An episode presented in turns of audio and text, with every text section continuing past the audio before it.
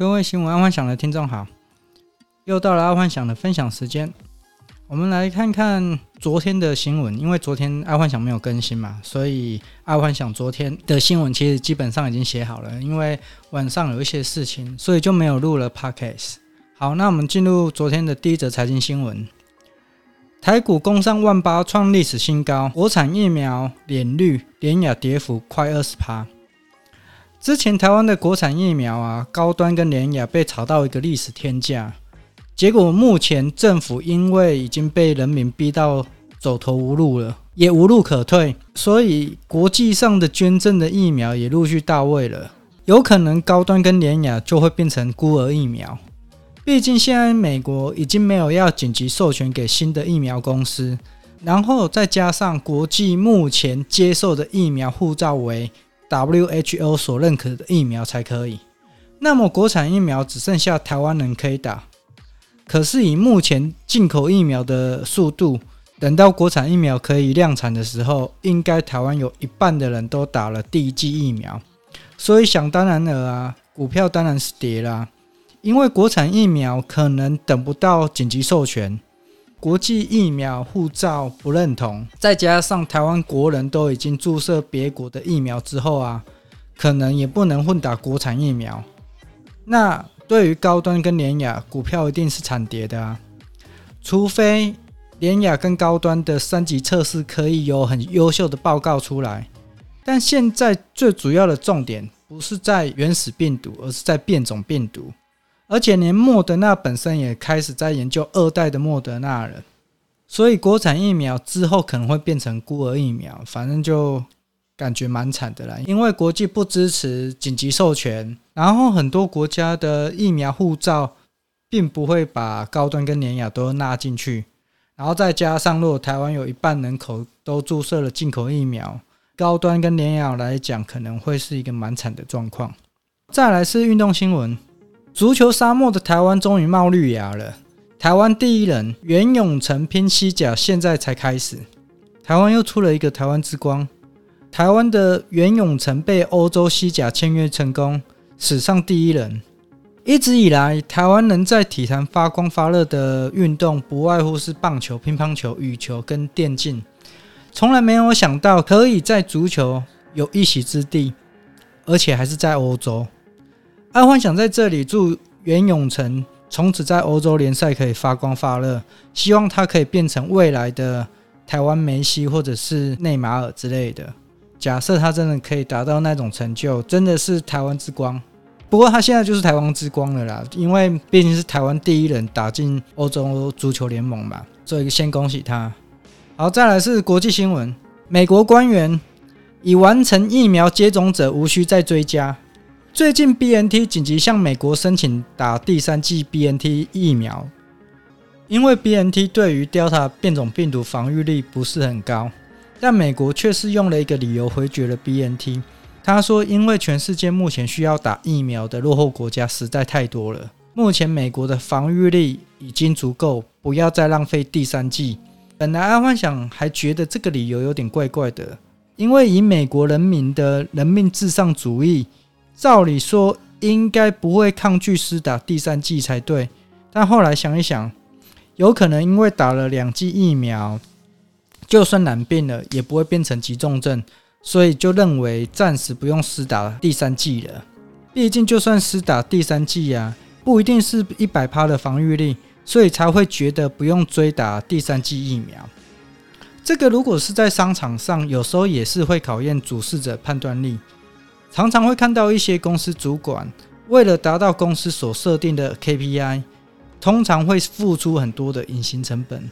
公司主管可以用九十趴的精神就可以达到 KPI 的八十趴成功率，然后要花一百趴的精神达到 KPI 的九十趴的成功率，但要达成公司的一百趴 KPI，却是要花了一百五十趴的精神的时候，那么常常就会有很多弊端出来。毕竟目标设定本来就不是要让人家达到的啊，但很多的公司却会用 KPI 去看一个人的升迁，这没有办法，毕竟没有用 KPI 就没有一个依据，但一旦用 KPI 作为依归，又会陷入一个恶性回圈。这有点是无解了，毕竟不是每一个公司都像 Google、FB 或是 Twitter 那样的自由。KPI 是亚洲公司的必要之二，但也是一个恶性回圈。其实这个 KPI 有好有坏啦啊，当然以目前亚洲人的公司来讲，应该是利大于弊，所以大家大部分的公司都会用 KPI 作为一个指标性。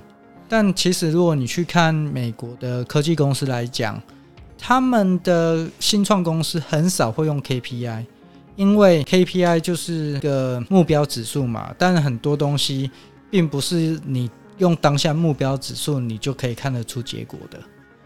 OK，好，那再来看第二则国际新闻：美国 FDA 警告娇生疫苗恐怕引发罕见神经疾病。美国 FDA 啊，昨天昨天要求娇生疫苗要加注警语，可能会增加罕见的神经性疾病。这个罕见神经性疾病叫一个吉兰巴雷氏症候群。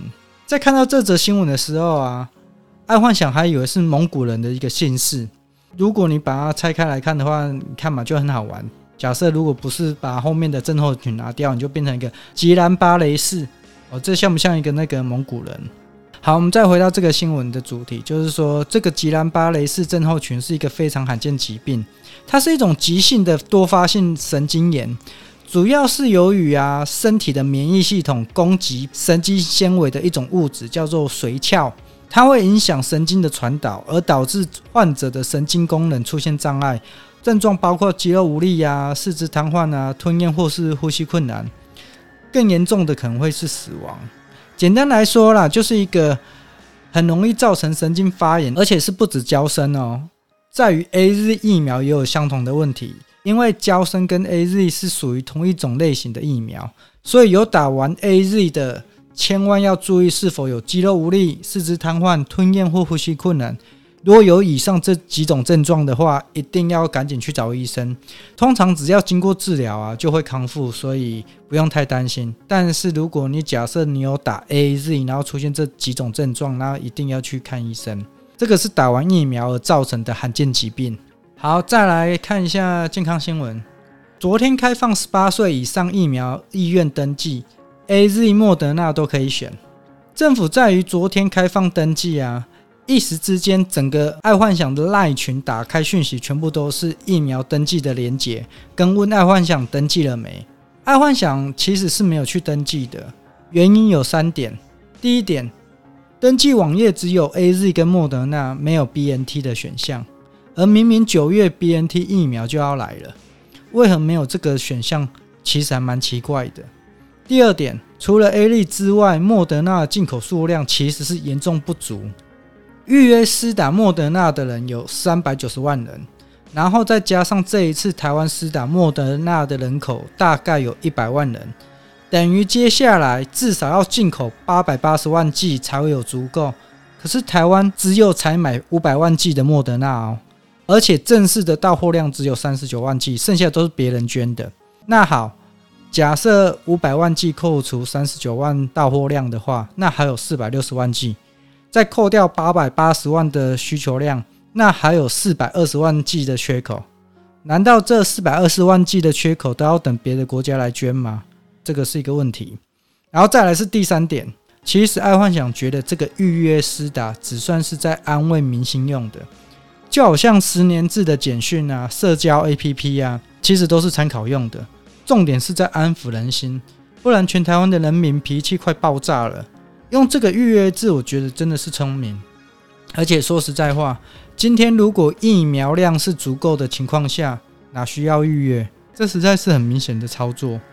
最后，刚刚爱幻想才听完老高 YouTube 的更新，他也聊到二零二七年在抖音上面的未来人。